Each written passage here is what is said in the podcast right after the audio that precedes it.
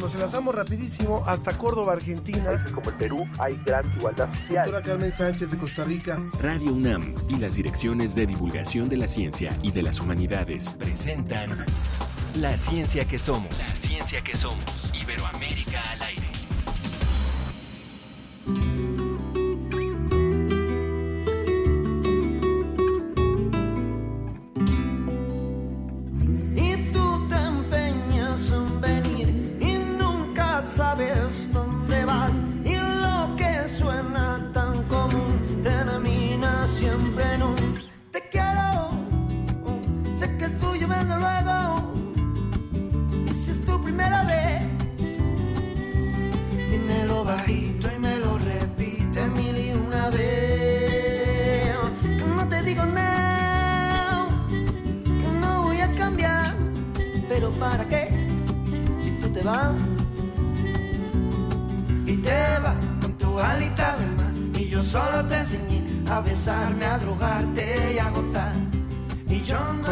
Música sabrosa, sabrosa, se antoja que ya sean como las 8 o 9 de la noche. Un Es vinito. un vinito, ¿por qué no? un pero- cafecito para los que no toman. Es- pero alcohol. resulta que son las 10 de la mañana y estamos listos para empezar la ciencia que somos. Yo soy Ángel Figueroa y estamos escuchando Tu Otra Bonita.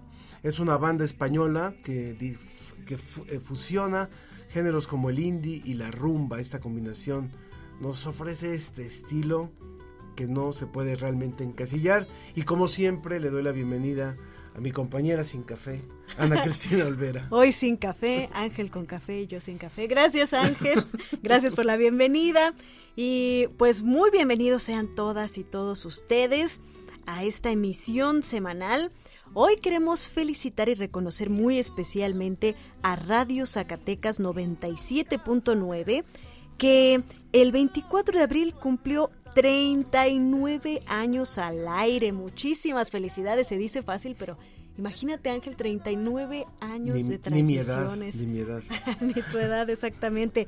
Y ellos se unieron desde hace tres años para retransmitir la ciencia que somos. Así que muy, muy feliz aniversario y todo nuestro reconocimiento por tantos años de labor, tantos años al aire. Y también le mandamos un fuerte abrazo a la U de FM 102.1 Radio Universidad de Quindío en Colombia, que nos recibe con mucho entusiasmo esta emisión y hoy vamos a tener un invitado especial desde allá, desde Quindío, Colombia. Así que mucha atención allá. También aprovechamos para anunciar que hoy a las 12 del día pueden ver la transmisión por redes sociales de la charla que tendrá Sergio de Régules, que colabora, por supuesto, desde hace muchos años en la revista Como ves, con el público infantil y va a responder sus preguntas acerca de dinosaurios, agujeros negros, hoyos negros y muchas cosas más. Pueden verlo en Facebook de Divulgación de la Ciencia de UNAM y también en Ciencia UNAM, pero también hay otras redes. Sí, también la Red México va a estar re- retransmitiendo en su página de Facebook y también por las redes, por supuesto, de la revista Como ves.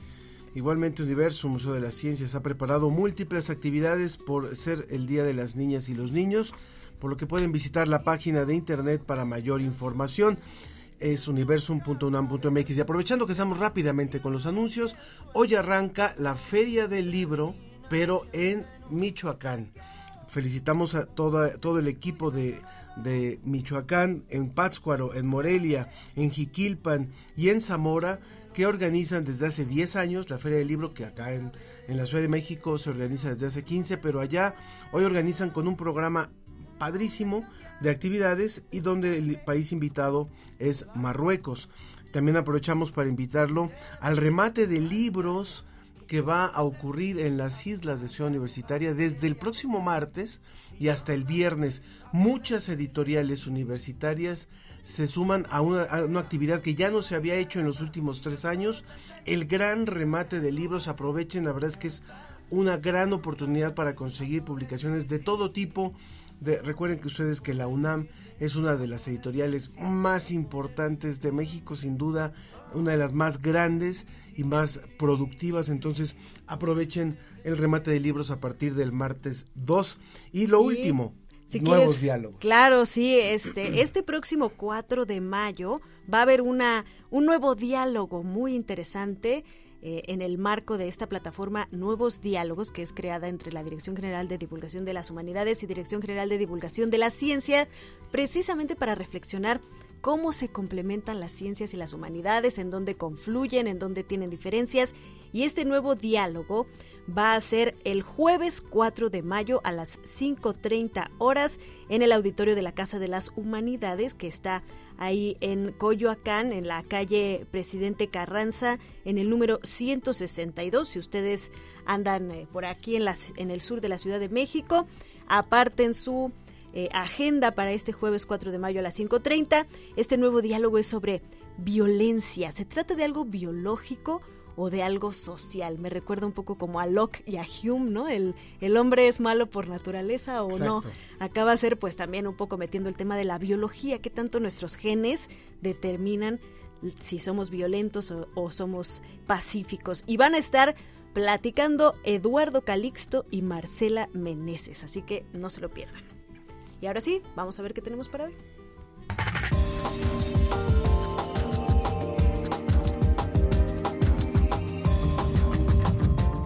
¿Cómo se relaciona la conservación de la biodiversidad y la salud de los seres humanos? Y con motivo del Día Mundial de la Madre Tierra, de la Tierra, los manglares y la importancia de estos maravillosos ecosistemas. Aprueban diputados la nueva ley general en materia de humanidades, ciencias, tecnología e innovación. ¿Qué sigue?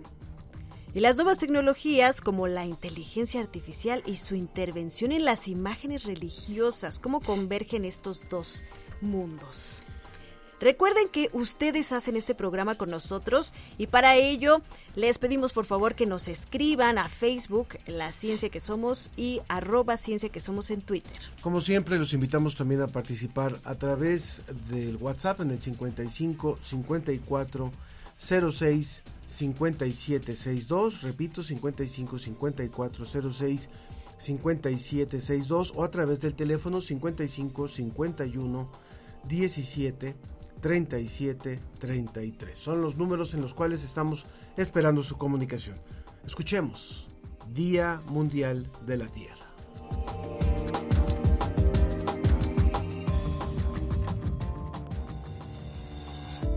En 2009, la Organización de las Naciones Unidas declaró el 22 de abril como el Día Mundial de la Madre Tierra, pero en realidad, este día se conmemora desde el año 1970 de la mano del senador estadounidense Gaylord Nelson. You hear the word ecology, that's a big science, not a narrow one. It's a big concept. Gaylord Nelson, senador estatal y federal de los Estados Unidos, se enfocó en la protección ambiental. Sus herramientas de poder le permitieron implementar acciones que concientizaron a políticos nacionales y empresas sobre el impacto del hombre en el medio ambiente. Al observar la energía de las protestas estudiantiles contra la guerra, Nelson se alió con el joven activista Dennis Hayes y juntos difundieron entre los estudiantes la importancia de fomentar una conciencia pública emergente sobre la contaminación del aire y el agua.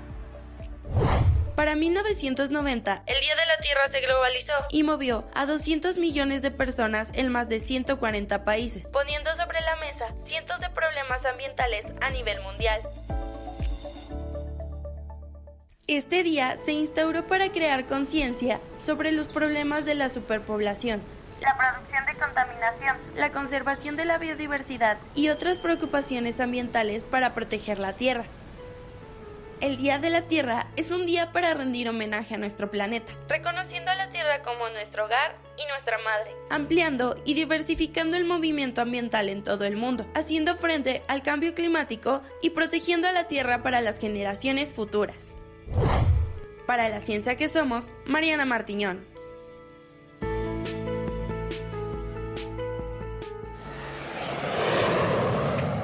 Conectados con Iberoamérica. Conectados con Iberoamérica.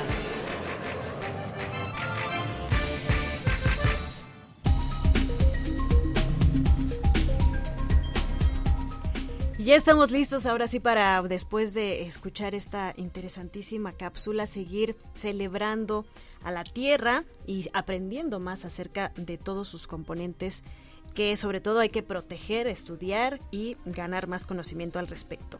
Y hoy nos eh, precisamente nos acompaña desde Quindío esta estación de radio que también nos retransmite y a la cual saludábamos con mucho gusto eh, en el inicio del programa. El doctor Hugo Mantilla, él es doctor en evolución y, sistemática por la Universidad Tecnológica de Texas en Estados Unidos, director del Centro de Estudios de Alta Montaña y curador de la colección de mamíferos de la Universidad de Quindío, donde es profesor investigador del programa de biología. Doctor, bienvenido. ¿Qué tal se respira por allá en Quindío, ese maravilloso lugar, seguramente paradisíaco? Es un lugar paradisiaco. Muchísimas gracias, Cristina, por la invitación, Ángel, aquí a la ciencia que somos. Un saludo fraterno desde el Quindío, en el corazón de los Andes de Colombia. Ustedes ponen el dedo en el, en el mapa de Colombia, en todo el centro del mapa, ahí queda el departamento del Quindío, el más pequeñito, pero enormemente diverso. ¿Cómo es ese lugar desde donde nos está eh, compartiendo esta información. Descríbalo un poquito, por favor, en materia de, biodiversidad. Bueno, Ángel, eh, en la cadena montañosa de los Andes, que es la más larga del planeta, 7.000 kilómetros y que juega un papel muy importante en la regulación de este planeta que estamos celebrando hoy eh, a través del, programa radial de ustedes, cuando llega a los Andes a Colombia se divide en tres rangos nosotros tenemos tres Andes diferentes. En los Andes centrales, ahí está ubicado el departamento del Quindío. es la cadena más alta, entonces nosotros somos vecinos de unos picos nevados. Hay un volcán incluso que está en actividad en este momento, nos tiene un poco preocupados, el Nevado del Ruiz, y eh, pues tiene un gradiente de elevación que va desde los 900 metros hasta más de 5.000 metros. Entonces, en, en menos del 1% del territorio de Colombia tenemos más del 20% de la diversidad de este país que igual que México es considerado un país megadiverso. Se escucha verdaderamente maravilloso y a mí me gustaría preguntarle, la cordillera de los Andes, estas montañas majestuosas, ¿por qué son tan relevantes las montañas y su conservación? Pues en la en la conservación del, del medio ambiente se habla mucho de los ríos, de los de los bosques, de las selvas, pero las montañas, ¿qué es lo que aportan? Bueno, eh, alguna vez me preguntaron que si yo hiciera un símil entre, entre el planeta Tierra y el cuerpo humano, ¿qué lugar le pondría a las montañas? Y yo respondí, creo que acertadamente, que las montañas son como el cerebro de, de este planeta. Son las encargadas de la regulación, son las que dictan cómo se mueve el clima y son los lugares que redistribuyen el agua de este planeta. Y en ese sentido, pues le dan una dinámica muy particular, no solo a los sitios de montaña, sino de las montañas dependen también las, las selvas bajas. Por darte un ejemplo, la Gran Cuenca, que es, es como el, el vacino, el lugar donde se acumulan todas las aguas de los ríos, dependen de las montañas. Y los Andes son las montañas que nutren y donde nace, por ejemplo, el Amazonas y nuestra selva amazónica para darte un ejemplo de la interconexión que existe entre las montañas y las tierras bajas. Son sitios muy diversos porque tú en las montañas asciendes, por ejemplo, cada 100 metros encuentras unas condiciones muy distintas que van desde selvas muy cálidas en su parte baja hasta picos nevados en la parte alta. Entonces son espacios en los que la vida ha tenido la oportunidad de expresarse en maneras muy diferentes, muy diversas. Para quienes nos están siguiendo a través de Facebook, en la ciencia que somos podemos ver algunas imágenes maravillosas de este lugar en donde, en donde está nuestro invitado Hugo Mantilla. Bueno, hablemos también, por favor, eh, tal vez donde hemos escuchado más en el caso mexicano, por ejemplo, las repercusiones del cambio climático y las montañas es en lo que tiene que ver con algunos glaciares. Pero ¿por qué? ¿Cómo, cómo ha repercutido en, en otras zonas de, de nuestra región? En otras partes de nuestra región de América Latina, eh, el cambio climático en lo que tiene que ver con la preservación de estas montañas? Bueno, eh, algo que, que, debemos entender que es bastante intuitivo es que el agua y la energía son los dos elementos que mueven la vida en la Tierra en todas sus manifestaciones. Y esa agua es, es, el, es el fluido y es el mecanismo por el cual la energía se manifiesta en la Tierra. Nosotros no necesitamos toda el agua moviéndose en todo momento porque no sabemos manejarla, genera un montón de desorden, de entropía, decimos los científicos. Entonces necesitamos que parte de esa agua esté quieta. ¿En dónde está quieta? En los sitios más fríos del planeta, los polos donde no llega tanta luz o la punta de las montañas donde no tenemos tanta atmósfera que, la cobije como si fueran una serie de sábanas, eh, como cuando nosotros nos arropamos en la noche. Entonces, con el calentamiento global que hemos generado a partir de poner ciertos gases que son complicados en la atmósfera, muy dinámicos, se nos están derritiendo las montañas y más agua está participando de ese flujo de energía. Y no lo sabemos manejar. No solamente es que se esté aumentando el nivel del mar, sino que tenemos un clima que es menos predecible. Y si ustedes piensan, las actividades humanas, empezando por lo que comemos en la agricultura, dependen de poder predecir el futuro. El calendario maya fue importante como lo fue el calendario egipcio en el sentido que nos permitía predecir en qué momento íbamos a tener o no lluvias. Eso es lo que está comprometido ahorita con el cambio climático, un gran desorden. ¿Cómo participan las montañas? Pues las montañas son uno de esos elementos reguladores y en la cumbre de Río, que, que noté ahorita estaban en el maravilloso video que presentaron ustedes previo, eh, hacían alusión de, esos acuerdos que hemos hecho como países de este planeta por el cambio climático. Ahí en el capítulo 13 de esa cumbre se prioriza las montañas como elementos reguladores del clima y el agua de este planeta. Pues solo nos queda un poco una reflexión muy rápida para las personas que pues vemos desaparecer cantidades de especies a, a velocidades increíbles y a lo mejor algunos piensan, bueno, pues ya no las conoceremos, pero ¿cuál es el impacto realmente que tiene que se reduzca la biodiversidad? Pues en toda la vida en la Tierra y no solamente a los humanos, sino en general. Es que la única maquinaria que puede regular el clima es la misma naturaleza.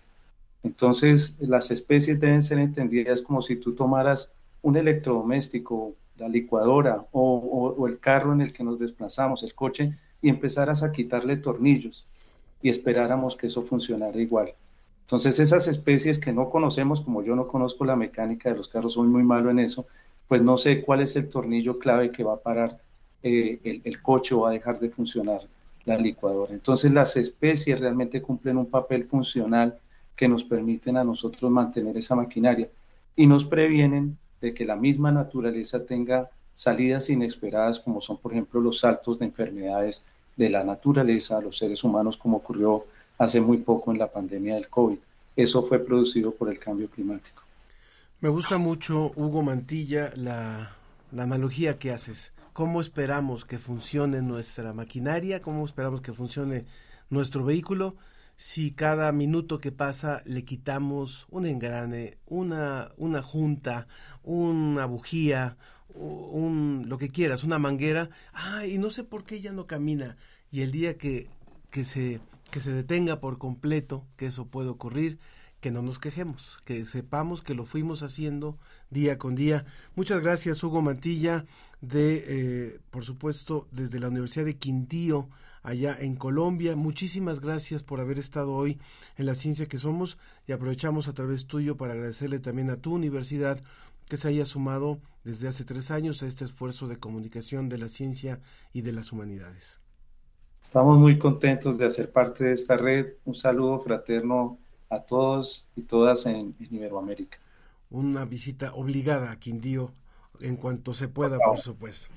Muy bien, continuamos. Muchas gracias. Lo que viene de Ciencia UNAM en abril. Este mes te invitamos a sumarte a la primera misión Ciencia UNAM sobre exploración espacial. Te enterarás sobre los desarrollos en medicina en gravedad cero, el gran problema de la basura espacial y qué tan cerca estamos de hacer minería en asteroides. Después de leer los contenidos, contesta un cuestionario para ganar experiencias exclusivas y premios. Esto y más en ciencia.unam.mx. La ciencia que somos. Iberoamérica al aire.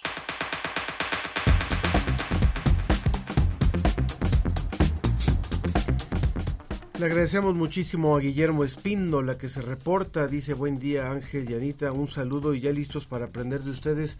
No, nosotros realmente somos los que aprendemos y aprendemos muchísimo también de ustedes y de nuestros invitados al poderles hacer distintas preguntas. Nosotros lo que somos somos realmente preguntones y curiosos, ¿no? Sí, también Sergio Gasca, un saludo que ya también, como siempre desde muy temprano nos está saludando. Muy bien, y está ya con nosotros Claudia Agraz, ella es doctora en Ciencias Biológicas por la Universidad Autónoma de Nuevo León.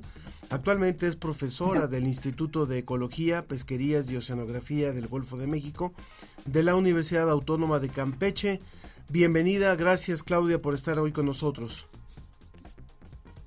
No, muchísimas gracias por invitarme. Es un placer y un honor estar con ustedes y me den la oportunidad de poder transmitir lo que hacemos con gran esfuerzo eh, no solo a nivel nacional, sino a nivel internacional para restaurar este ecosistema tan importante como son los manglares. Seguimos hoy, por supuesto, hablando de lo que acabamos de celebrar del Día Mundial de la Tierra y qué bueno que podemos hablar también específicamente del peso que tienen los manglares, de la importancia que tienen y que pareciera que cuando se trata de hacer nuevos hoteles, cuando se trata de hacer nuevas viviendas, junto a algún río, bueno, o junto a donde se nos ocurra, que es muy fácil quitar unos manglares. Total, son unas cuantas ramitas que están pegadas por ahí junto al agua, ¿no?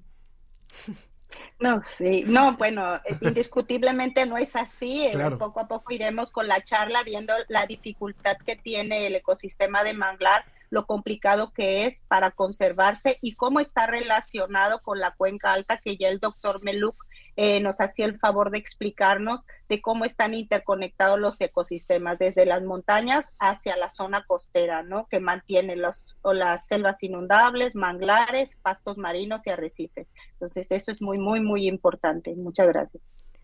Doctora Claudia, yo quisiera que para empezar nos explicara un poco qué son los manglares para que las personas que nos están escuchando en, en toda Iberoamérica, seguramente a lo mejor cuando han ido a la playa o algún eh, algún lago, una cosa así, han visto estos árboles que parece que salen del, del agua, ¿no? ¿Qué particularidades tienen estos ecosistemas manglares? Bueno, estos solo los podemos encontrar en las zonas subtropicales y tropicales.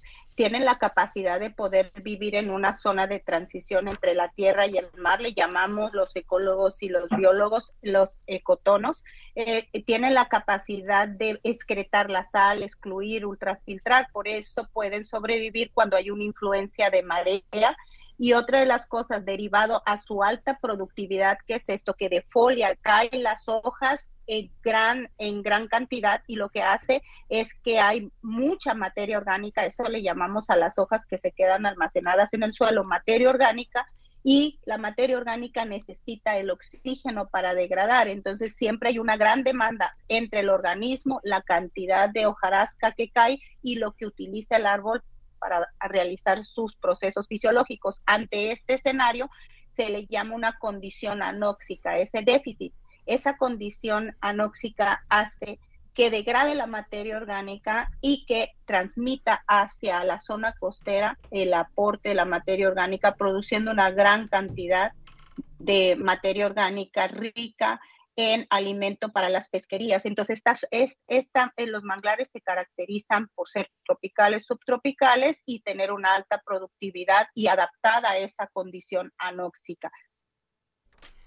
¿Cuáles son las especies que dependen más de estos manglares, de estos, de estos eh, ecosistemas para poder vivir, para poder reproducirse, para poder sobrevivir? Híjole, pues hay un montón de especies, este, las especies, este, hay una, la génesis de los manglares empiezan, eh, hay eh, una historia que dice que empieza desde la parte del viejo mundo, donde durante la Pangea, que se separaron las placas tectónicas y se volvieron a acomodar por las corrientes, este, se establece una distribución de las especies y las especies quedan en América y quedan eh, distribuidas de acuerdo a su tolerancia. Entonces, ¿cuáles son las más importantes?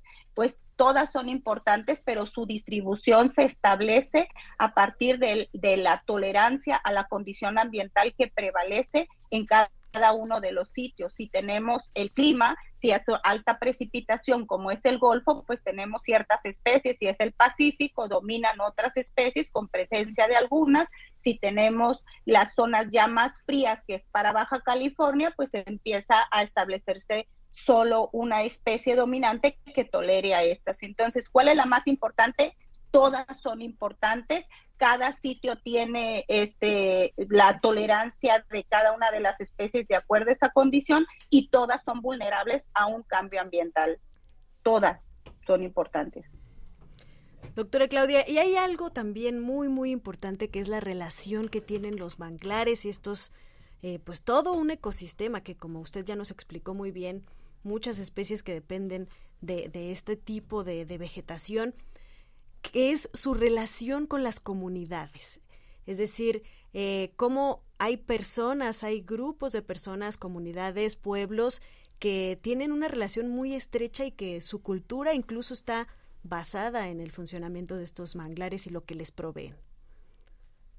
Sí, bueno, se ha visto desde las grandes metrópolis se han establecido en zonas de manglares por esta alta productividad. Les explicaba cómo esa hojarasca provee de gran cantidad de materia orgánica para especies no solo de importancia biológica, ecológica, sino también para especies de importancia pesquera. Se establece una relación entre una hectárea con, eh, que produce más de 700 kilogramos por hectárea al año de especies de importancia comercial. Con eso quiero decir que las comunidades pues se establecen en zonas de alta productividad donde hay el, que provee el alimento, en este caso que son las pesquerías. Entonces, esa relación es muy estrecha con las comunidades. También sabemos que utilizan o utilizaban en el pasado pues la madera para construcción de casas y un tema muy interesante es que lo utilizaban para minimizar algunos efectos como la inflamación de muela, eh, de la encía por alguna infección, de oído, eh, contaban historias aquí en la cultura maya que las abuelas utilizaban, hacían una pasta de las hojas de mangle rojo para disminuir el dolor de un, cuando picaban uno, un alacrán. Eh, otras cosas en urología o lo utilizaban para desinflamar lo que eran los testículos. Hay muchos agentes activos que tienen los manglares y que se ha perdido ese uso tradicional que las comunidades pues este tenían eh, pues disponible para diferentes especies de mangle pero desgraciadamente pues ahora ya no ya lo estamos perdiendo por la destrucción pero la comunidad la comunidad utiliza como recurso alterno este tipo de pues de medicina tradicional no entonces la pesquería y los usos tradicionales de manglar. Estamos conversando con la doctora Claudia Agraz Hernández ella es actualmente profesora eh, del Instituto de Ecología, Pesquerías y Oceanografía del Golfo de México de la Universidad Autónoma de Campeche sobre este tema que nos parece fundamental. Y al principio de nuestra conversación hacíamos mención o hacía mención de cómo eh, cuando se ha llegado a la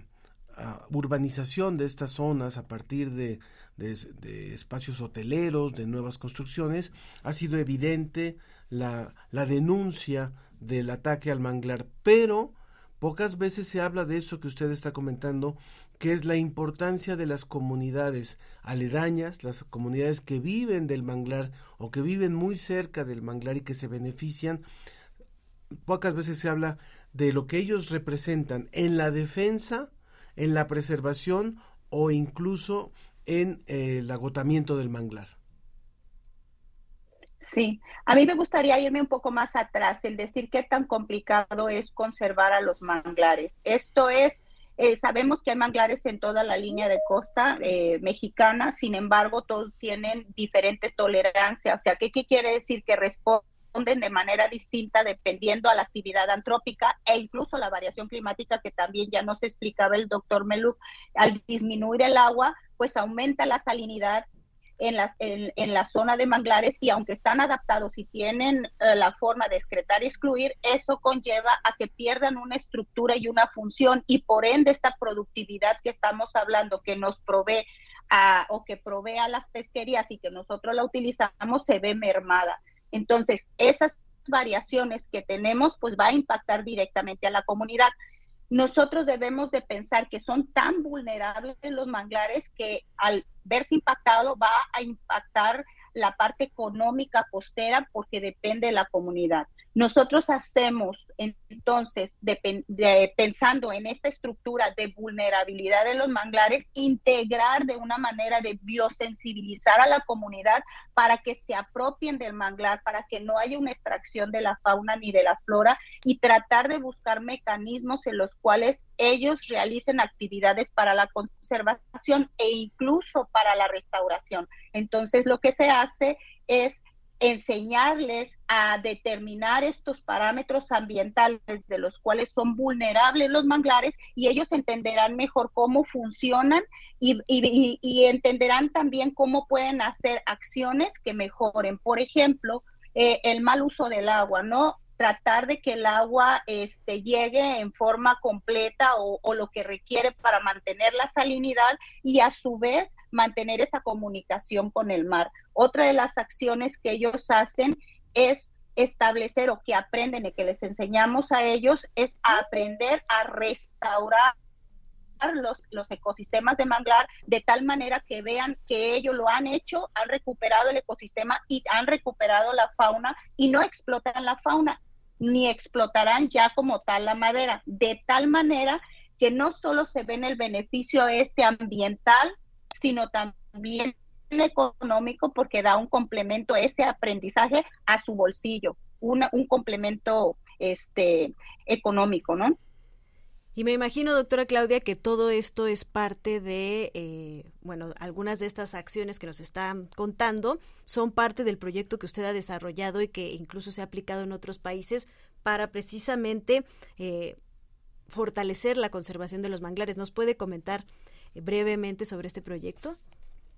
Sí, bueno, nosotros llevamos a realizar la restauración en México de a partir desde 1990 sobre esta metodología que no, no se comenta, pero sí se hace puntualizar de qué parámetros ambientales son los que son vulnerables los manglares con base a esa metodología, determinando cómo son diferentes entre sí, se establece el grado de conservación y vulnerabilidad en México y se define políticas ambientales que son conservación, preservación y restauración, que requiere justo a la medida cada ecosistema. A partir de eso se detectan las comunidades y se les enseña a realizar esas acciones de conservación o de restauración para que las ejecuten a largo plazo, viendo beneficiada eh, este, su calidad de vida y también hacerlos que se apropien del ecosistema para que se conserve a largo plazo. Entonces llevamos pues desde 1990 en México realizando la restauración en la reserva de la biosfera Los Petenes llevamos más de 2.000 hectáreas. Eso dio la pauta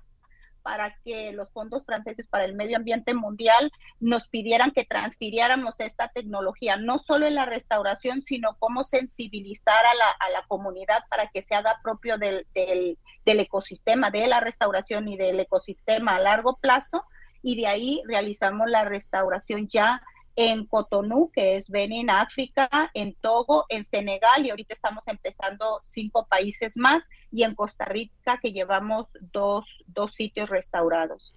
Pues ojalá que haya oportunidad de conversar nuevamente con usted, que nos puedan mostrar las, las imágenes, los avances de este trabajo con estos países con los cuales está colaborando y le agradecemos muchísimo, doctora Claudia Agras, doctora en Ciencias Biológicas por la Universidad Autónoma de Nuevo León y actualmente profesora del Instituto de Ecología, Pesquerías y Oceanografía del Golfo de México de la Universidad Autónoma de Campeche.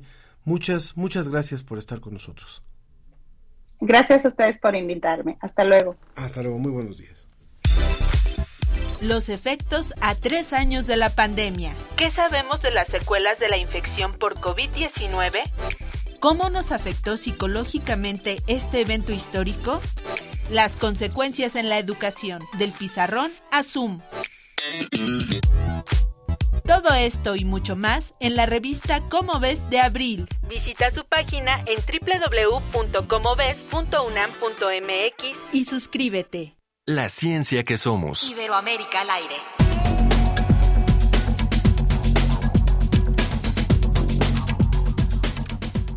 Pues seguimos con otro de los temas que es eh, pues verdaderamente relevante para toda la comunidad de ciencia, para las investigadoras y los investigadores, y no solamente de ciencias duras, este naturales, digamos como se conocen en, en, en la primaria, sino también de humanidades, ciencias sociales, y justo ese es uno de los de los puntos interesantes, ¿no? Que se, pues, se aprobó en, en una parte del proceso la Ley General de Ciencia, Tecnología e Innovación, que pues es más bien en materia de humanidades, ciencias, tecnologías e innovación. Y por eso está con nosotros hoy el doctor, el doctor José Luis Soleiro Rebolledo, investigador del Instituto de Ciencias Aplicadas y Tecnología de la UNAM, para ayudarnos a, a hacer un análisis de qué fue lo que se aprobó. Bienvenido, doctor. Eh, Hola, muy buenos días. Gracias por estar con nosotros. ¿Cuáles son, digamos, los cambios más importantes que se aprueban en esta nueva ley? Bueno, son cambios bastante profundos. Eh, voy a comenzar con el más simple. Es la pérdida de una referencia sobre inversión en ciencia y tecnología del país. Eh, tradicionalmente eh, se ha hablado de esa cifra del 1% del Producto Interno Bruto y esto se consignó en la ley de ciencia y tecnología vigente. Ahora desaparece y se habla de una, un presupuesto suficiente, pero no hay ninguna referencia. después tenemos otro aspecto que en mi opinión es el principal y es un cambio en la gobernanza del sistema de ciencia, tecnología e innovación. Y esto tiene que ver con una eh, transición a una toma de decisiones centralizada. Actualmente, con la ley de ciencia y tecnología vigente, eh, se cuenta con una participación de muy alto nivel porque por encima del CONACIT está el Consejo General presidido por el Ejecutivo Federal, con participación eh, amplia de eh, secretarías de Estado para este, eh, dictar la, política general.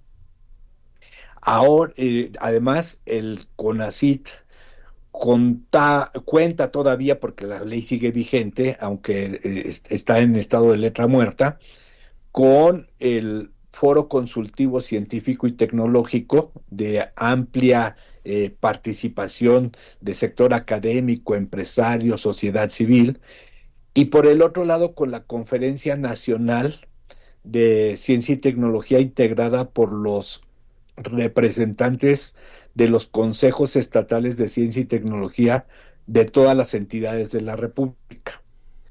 Entonces, en el, en el nuevo, en la nueva ley, la gobernanza está estructurada así. Hay un Consejo Nacional, que sería el nuevo CONACIT, asistido por una junta de gobierno, eh, integrada por representantes con nivel de subsecretario de 13 secretarías de Estado, incluidas la de la Defensa y la de Marina, que esto ha levantado mucho revuelo, ¿verdad? Y eh, ocho representantes de académicos, sociedad civil, sector privado, invitados por el director general o directora general del nuevo Consejo Nacional. Y algo realmente completamente atípico es que se pone que el director del Consejo Nacional preside su junta de gobierno. Entonces ahí hay una acumulación de, de, poder para la toma de decisiones en una persona, que sería el titular del nuevo Consejo Nacional. Eh, el foro consultivo es eliminado y ahora se habla de un órgano interno de consulta, ¿sí? Entonces eso lo dice todo, es interno, ya no hay un, un, ente autónomo que pueda participar eh, en otorgar información, criterios, juicios para una mejor toma de decisiones. Eh, la conferencia nacional también desaparece, entonces con eso se limita mucho la participación de los representantes de las entidades de la República. Hay un elemento más eh, que eh, es muy importante para nosotros los que hacemos investigación, y es que si eh, obtienes financiamiento del Consejo Nacional para tus proyectos, la propiedad intelectual sobre los resultados que generes le corresponde al Consejo Nacional, ahí haciendo un llamado a, una, a causas de interés público. El siguiente gran punto es que el Consejo Nacional definirá una agenda nacional y este ha habido mucha discusión sobre si se pierde o no la autonomía de investigación, la libertad. Y pues podríamos decir, la libertad de investigación no se pierde porque tú puedes investigar lo que tú quieras. Pero si tú quieres recursos de la Administración Pública Federal a través del Consejo Nacional, tus proyectos tienen que caer en la agenda nacional. En pocas palabras, tú haz lo que tú quieras, pero si quieres apoyo, tienes que hacer lo que yo te diga. ¿Eh? Lo mismo es para el otorgamiento de becas para los posgrados. Si un estudiante quiere obtener una beca, su trabajo de investigación en el posgrado tiene que inscribirse en la agenda nacional. ¿sí? Eh, un elemento más de singular importancia es que en todos lados se habla de el derecho humano a los beneficios de la ciencia, la tecnología, la innovación, pero en realidad esta nueva ley hace una división de los mexicanos. ¿Sí? Entonces, si estás en el sector público, estás en la primera división. Si estás en el sector privado, estás en la segunda división. ¿Por qué digo esto? Está excluido de apoyos todo aquel investigador o todo aquel estudiante que se desempeñe en instituciones privadas. También está excluida prácticamente eh, de, los, de los apoyos la industria privada. Hay un artículo en donde se habla de, los, las bases y principios para la política nacional. Y hay uno de ellos, el, el que tiene el número 16, en donde se dice que un principio de la política nacional es la búsqueda de la soberanía e independencia respecto al sector privado. ¿Sí? Créanmelo, no lo estoy inventando, está escrito y está aprobado por la Cámara de Diputados. Entonces, ¿qué más necesitamos para entender que hay una exclusión del, del sector privado? Y finalmente quiero decirles algo desde mi perspectiva. Yo investigo sobre la innovación entonces acá otra vez el Consejo Nacional toma la responsabilidad que hasta ahora ha tenido la Secretaría de Economía de elaborar el Programa Nacional de Innovación, a partir de una definición de innovación bastante extraña y que nuevamente cae en dejar eh, en un segundo plano al sector privado. Eh, es fabuloso, por ejemplo, hay un artículo donde dice que se promoverá el emprendimiento de base científica y tecnológica del sector público. Entonces, ¿en dónde se ha visto que el emprendimiento sea en el marco de empresas gubernamentales? ¿En dónde se ha visto? En México, si se aprueba eh, eh, completamente esta ley. Entonces, ese es, digamos, en un apretado resumen, los principales cambios que yo veo y que pues ya habrán notado en mi, en, mi conversación que son cambios negativos. Pues yo quiero agradecerle muchísimo, doctor Solleiro, por, por esta reflexión. Finalmente ha ido desmenuzando, aunque haya sido en un análisis apretado, pero muchos de los elementos que hoy preocupan y ocupan a la comunidad científica y que siguen en debate y ojalá que sigan en debate por el bien de la ciencia y de las humanidades y de la tecnología y de la innovación como lo agruparon en esta nueva ley. Ojalá que siga el debate y ojalá que se escuchen las diferentes voces para que, también quienes son los actores de la ciencia, los actores de la ciencia no son solamente los que ponen el recurso, no son solamente los que establecen la agenda nacional, los actores de la ciencia son los que hacen también la ciencia. Y es muy importante que demos apertura a escuchar lo que está ocurriendo hoy en nuestro país.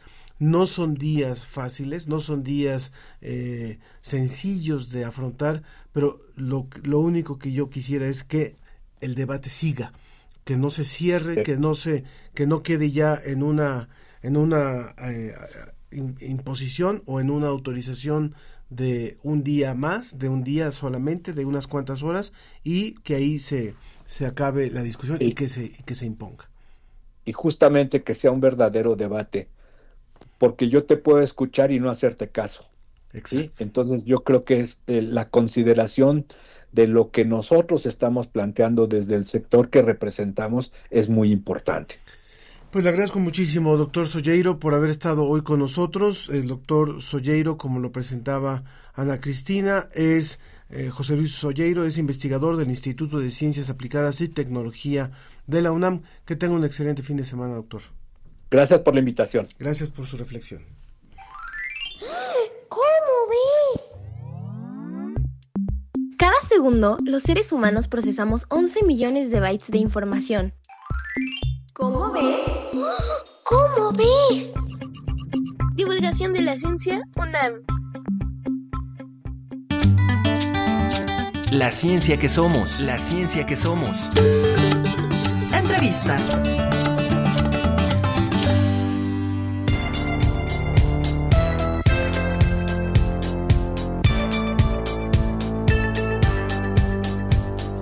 Continuamos en la ciencia que somos y la verdad es que nos da muchísimo gusto tener aquí en cabina al doctor Hugo José Suárez Suárez. Él es doctor en sociología por la Universidad Católica de Lovaina en Bélgica y es investigador del Instituto de Investigaciones Sociales de la UNAM que pertenece a la Coordinación de Humanidades. Bienvenido Hugo. Muchísimas gracias, Ángel, Ana. Es un gusto estar aquí con ustedes. Primera vez que estoy, entonces encantado. Encantado de tenerte también por aquí. Bueno, ustedes recordarán, el público recordará que hace unos días justo circuló por ahí una foto del Papa, del Papa Francisco, eh, con vestido con prendas de lujo, así como con unas chamarras y unas muy a la moda. Y, y, se volvió de repente pues en un en una tendencia en las redes sociales y finalmente, bueno, se habló mucho de que esto estaba logrado gracias a la inteligencia artificial. Y quiere decir que hoy, en gran medida, la inteligencia artificial nos permite hacer una cantidad de cosas inimaginables, ¿no? Pueden, pueden buscar nuevos diálogos. La, eh, la publicación, por cierto, sobre inteligencia artificial, queda que está ahora en circulación. Entonces, esto obviamente que nos cuestiona, esto obviamente que nos, nos mete en una reflexión importante sobre cómo caminarían las nuevas tecnologías y la religiosidad o las inteligencias artificiales y las imágenes religiosas. ¿Cuál es tu primera reflexión así a bote pronto, Hugo? Híjole, muchísimas cosas que, decir sobre el tema, ¿verdad? Es un tema hiper complejo y que sin lugar a dudas nos empuja a pensar las cosas tal vez de, de, otra manera, ¿no? Por lo menos replanteárnoslas. Yo estuve pensando desde que me invitaron y que más o menos hicieron un, pequeño eh, orden de más o menos que podríamos conversar. Estoy pensando en esta relación que tienen las religiones con la imagen y poner esta última etapa, digamos, que tenemos en, las imágenes del Papa, digamos, que es eh, lo que eh, hace explotar una serie de, de, de, reflexiones, en una historia, no historia, pero sí en un análisis más bien eh, secuencial de cómo nos fuimos relacionando, digamos, los seres humanos en el ámbito de lo religioso con las imágenes. Y hay solamente tres, eh, para empezar un poquito la, discusión, tres elementos que se me vienen a la mente. Primero es que durante mucho tiempo, bueno, las religiones han tenido una eh, relación em, digamos, eh, eh, de distintas maneras con la imagen, ¿no? Desde estos preceptos bíblicos de imagen y semejanza de Dios, digamos, hasta otros tipos de relaciones eh, con lo divino o con lo trascendente que no atraviesen por el uso de la imagen, hasta la religiosidad popular que no se puede entender sin la imagen como un centro, digamos, para la construcción de la propia religión. Entonces, es, es variado la manera. Pero lo, lo, que a mí me parecía, digamos, interesante es ver cómo durante algunos momentos la relación con la imagen, hubo momentos en los cuales estuvo completamente concentrada y mediada en especialistas, ¿no? Los grandes pintores. Sea, quienes podían tener la relación con la imagen de lo sagrado, pues eran los grandes pintores que eran los responsables de tener algún tipo de imagen. Esto se democratiza, por utilizar un término medio arriesgado, pero se democratiza un poco con el tema de la fotografía. Cuando llega la fotografía, resulta que hay una especie de explosión de la imagen en la cual ya no es solamente el rey el que va a aparecer en las fotos, y es el pueblo el que va a aparecer en las fotos, pero además quien va a empezar a tomar ya no es solamente el pintor, sino que se abre a una serie de fotógrafos cuando eh, la fotografía se convierte en un lugar, digamos, de relativamente popular, eh, todavía está concentrada en eh, prisionera de una determinada tecnología. Pero hay un momento en el cual esto explota con los, los penúltimos, digamos, cambios, cuando la fotografía ingresa a nuestros celulares, ¿no? A partir de ese momento, la fotografía ya no se requiere del gran fotógrafo para que haga eh, eh, la foto, sino que cualquiera la puede hacer. Y después viene el Photoshop, con lo cual cualquiera puede eh, mover o modificar una imagen que la tiene a su mano y darle el sentido que le dé la gana. Esta, eh, en ese momento, cuando ya teníamos, el momento de la, de, del Photoshop y de la manipulación de la imagen como le daba la gana, yo, yo buscaba, a mí que me interesa mucho la imagen de la Virgen de Guadalupe, buscaba algunas imágenes y veía cómo se hacían unas mezclas, digamos, absolutamente arbitrarias eh, respecto de qué se quería representar con la Virgen de Guadalupe. Entonces, de pronto teníamos imágenes de caricaturas, imágenes, lo que quieran, con la Virgen de Guadalupe. Y eso está en Internet. Lo que ahora tenemos es un paso más adelante de esto, que no solamente es eso que ya venía un pequeño germen, sino que ahora lo que se pone en juego es el sentido de la verdad porque ya una vez que la, una de las características, digamos, de la fotografía fue que, se puede discutir, pero una de sus características era que reflejaba más o menos lo, cierto. Esto es así porque está en esta foto, estuviste ahí porque yo te vi en esa foto. A partir de ahora ya el, el, vínculo entre la fotografía y el principio de verdad eh, queda prácticamente disuelto. Y ahí entramos en un terreno eh, complejo que hay que ver a dónde nos llega. En lo religioso, pero no solo en lo religioso, estamos hablando de lo político, también salieron las fotos de Trump como si fuera eh, detenido, en fin, de hecho eso fue lo que la primera, las primeras imágenes me parece que fueron. Entonces, estamos en un nuevo terreno donde lo que está en juego es eh, la definición de qué es la verdad, de qué es lo que realmente sucedió. La fotografía deja de ser un instrumento para poder tener claridad sobre ese tema y entramos a un, a un escenario peligroso, arriesgado e interesante como todo. Muy, muy interesante esta reflexión que, hace, doctor, sobre, obviamente, eh, primero por un lado en, el, la parte beneficiosa digamos es que ahora lo que está en las cabezas de las personas de forma creativa ya no depende de sus habilidades técnicas para plasmarse no o sea vamos a poder ver arte creado por gente que no tiene digamos habilidades eh, pues para pintar para fotografiar para hacer este tipo de cosas. Por el otro es esta disolución del vínculo de la verdad con la con la fotografía. Y también cómo nos vamos a relacionar en todos los ámbitos con estas nuevas tecnologías, ¿no? O sea, ¿qué papel jugamos ahora los periodistas ante el chat GPT? ¿Qué papel juegan los diseñadores, los fotógrafos ante esta, esta solución gráfica? ¿Y qué papel juega la iglesia, no? Yo creo que el Papa Francisco pues ha sido uno de los pioneros en esta relación entre la tecnología, las nuevas tendencias con la iglesia, ¿no? Incluso hasta lo pusieron de portada de una de las revistas este, más eh, disruptivas de, música y de ídolos pop, ¿no? Y, fue de los primeros en hacer cosas con las redes sociales, etcétera. Entonces, ¿cómo entender esta, estas nuevas relaciones que se tienen que dar? De, ¿En qué lugar nos colocábamos antes? ¿No, y fue, en qué lugar ¿no fue Ratzinger el primero? Me parece, no tengo el dato preciso, pero creo que Ratzinger ya empieza. Creo que, él mandó el primer tuit o algo así, me acuerdo de algo así. Sí. Exacto, y ya Francisco es el que, digamos, se tiene que meter ya de lleno, ¿no?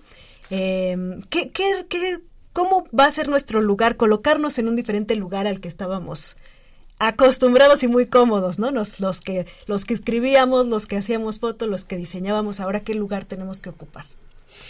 Y, la iglesia, obviamente. Y la iglesia, híjole, son, es, es, bien difícil responder, pero lo que a mí se me ocurre, digamos, en este punto, que es bien, bien importante, el que, el que dice Ana Cristina, es eh, el catolicismo efectivamente eh, son unos maestros de la comunicación. eso está claro, digamos, tienen siglos de, de, saber cómo comunicarse, digamos, con la gente y han sabido muy bien desde el principio montarse en las nuevas tecnologías desde la radio, ¿no? O sea, todo lo que ha ido apareciendo como tecnología, digamos, para eh, dentro de la sociedad, como descubrimientos que vienen de la ciencia, el catolicismo con un olfato, digamos, que viene de su tradición larga, digamos, eh, ha sabido eh, utilizar en su perspectiva de evangelización. Entonces, es una de las iglesias, por supuesto hay muchas, y eso está bien, es plural, pero es una de las iglesias que ha sabido muy bien utilizar todo esto. Y ahora creo que continúa en esa, en esa lógica, ¿no? Lo que yo creo que es importante ahora es pensar, en el fondo, que primero la, la, vida social y la religión en eso está también en las redes. O sea, ya no se puede pensar la vida espiritual, por ejemplo, eh, sin las redes. La pandemia, por ejemplo, ha, hecho una cuestión muy curiosa. O sea, resulta que eh, decían, ¿cómo, ¿qué va a pasar ahora con la, con la vida social directa, digamos, de las Eucaristías, en el caso del mundo católico? Y resulta que, y más aún con el tema de la muerte, que es uno de los lugares donde se concentra y donde se apela nuevamente a los rituales religiosos, resulta que la pandemia lo que permitió fue que eh, los, los, rituales de muerte, los momentos de oración, los momentos de, de duelo, y fin, sigan, eh, continúen su relación, pero ahora montadas en las redes. Entonces, de pronto eh, se han empezado, han empezado a ver nuevos grupos que están en las redes, nuevas formas, y ahí, digamos, todos los grupos están jugando y haciendo cosas, digamos, eh, fundamentales. Lo que yo creo que nos hace a todos nosotros, porque a los sociólogos también, ¿cómo, nos desafía esto a los sociólogos? ¿Cómo nos desafía esto a los que hacen eh, comunicación? ¿Cómo nos desafía a los científicos? ¿Cómo nos desafía a todos, a la universidad? Es simplemente, como ha sucedido siempre, desde que hubo luz, desde que hubo cualquier tipo de innovación tecnológica, es pensar en qué está la sociedad, cómo se está moviendo y tener conciencia que la vida social no se detiene frente a las tecnologías, ni tampoco, no son buenas y malas en sí mismas. se incorpora. exactamente, se incorpora y, se incorpora. Y se incorporan. Exacto. Hugo José Suárez, muchísimas gracias por haber estado hoy con nosotros. Se nos acaba el tiempo y tenemos que seguir hablando de estos temas que son muy interesantes. Por supuesto, Hugo del Instituto de Investigaciones Sociales de la UNAM, muchas gracias por haber estado hoy con nosotros para hablar sobre esto. Y rápidamente eh, leer que Elizabeth Butrón nos escribió, dice, qué programa tan interesante. Lo del nuevo CONACID me apenó, pues por lo que escuchamos está peor que antes. ¿Acaso las escuelas y el sector privado tienen negado el acceso a este consejo? Si es así, me parece que necesitan un buen consejo. Hay que, hay que revisar la ley porque si hay algún tipo de discriminación en cuanto a recursos, es principalmente a lo que se refiere. También Diego Alejandro Piedraíta mandaba un saludo al profesor Hugo, no sé si a este Hugo o al otro Hugo que tuvimos, pero bueno, a los Hugos. a los dos Hugos. Por supuesto. Y también Mario Alberto Mora, que nos escribió y que dice muy grave lo que pasa en la nueva ley de ciencia.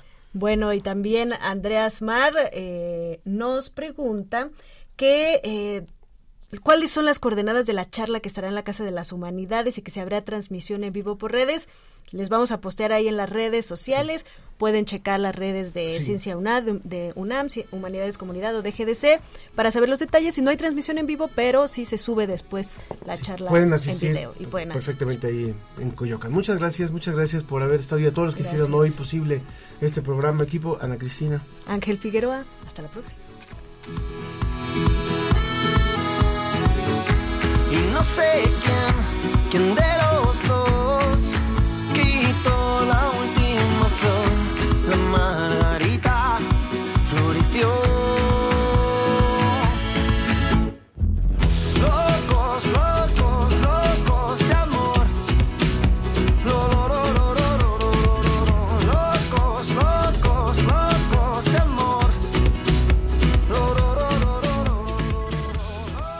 Esto fue La Ciencia que Somos. Iberoamérica al aire. Una coproducción de Radio UNAM y las direcciones de divulgación de la ciencia y de las humanidades. Agradecemos a la producción del Departamento de Radio de la Dirección General de Divulgación de la Ciencia de la UNAM. En producción general, Claudia Ogesto. Producción Susana Trejo y Marian Trejo. Asistencia de producción Mariana Martiñón. Realización y operación Ricardo Pacheco. Redes sociales Tania Benavides. En Facebook Live Roberto Ramírez y Mauricio Patiño. Por parte de la Dirección General de Divulgación de las Humanidades, Antonio Sierra. En Radio UNAM, Arturo González. Enlace digital, Moisés Luna y Carlos Pérez.